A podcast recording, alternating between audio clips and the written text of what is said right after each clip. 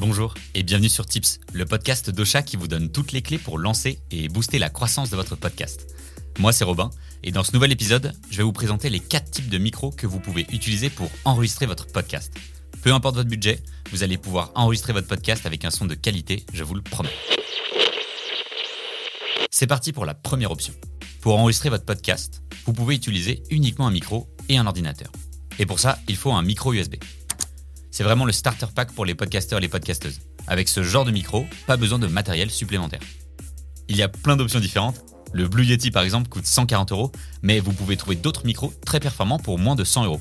Comme par exemple l'Audio Technica ATR 2100X USB-C à 90 euros.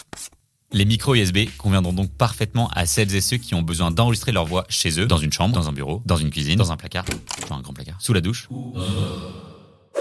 La deuxième option est un peu plus chère qu'un micro USB, mais elle permet vraiment de faire passer vos enregistrements de podcast de là à là. Pour ça, vous devez utiliser un micro XLR et une interface audio externe.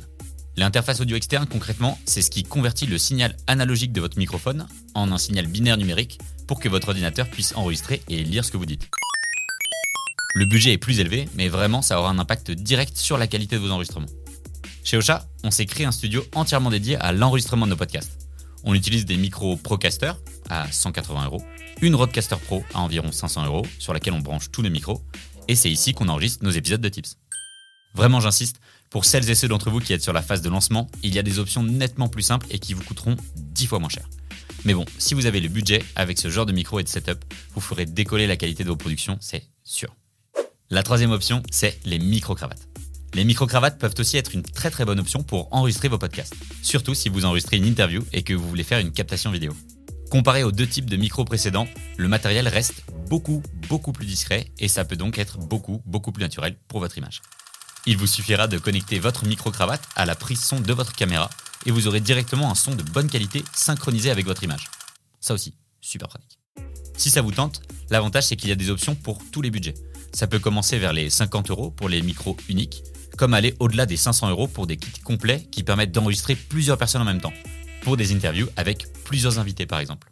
Dernière option, si vous avez besoin d'un setup nomade pour vos enregistrements, vous allez devoir utiliser du matériel un peu plus technique mais nettement plus polyvalent, un enregistreur externe.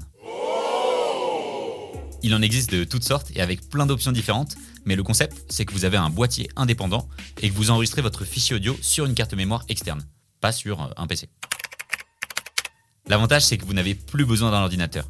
Vous pouvez tout simplement allumer votre enregistreur et appuyer sur le petit bouton rouge pour lancer directement l'enregistrement. Ce bouton-là.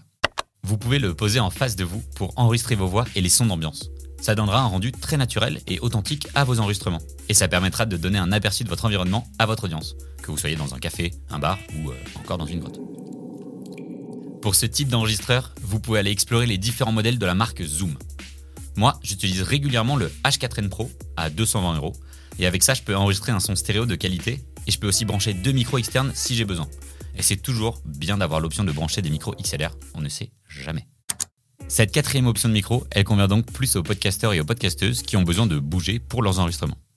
Et voilà, j'espère que vous avez identifié les micros et setups qui correspondent le plus à vos besoins. Pour aller encore plus loin et faire décoller votre podcast, je vous donne rendez-vous sur notre site internet ocha.co et sur notre chaîne YouTube.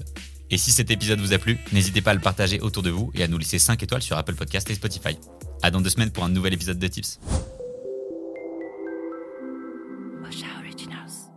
Cette émission vous a été proposée par Ocha, la première plateforme d'hébergement et de marketing de podcasts en France.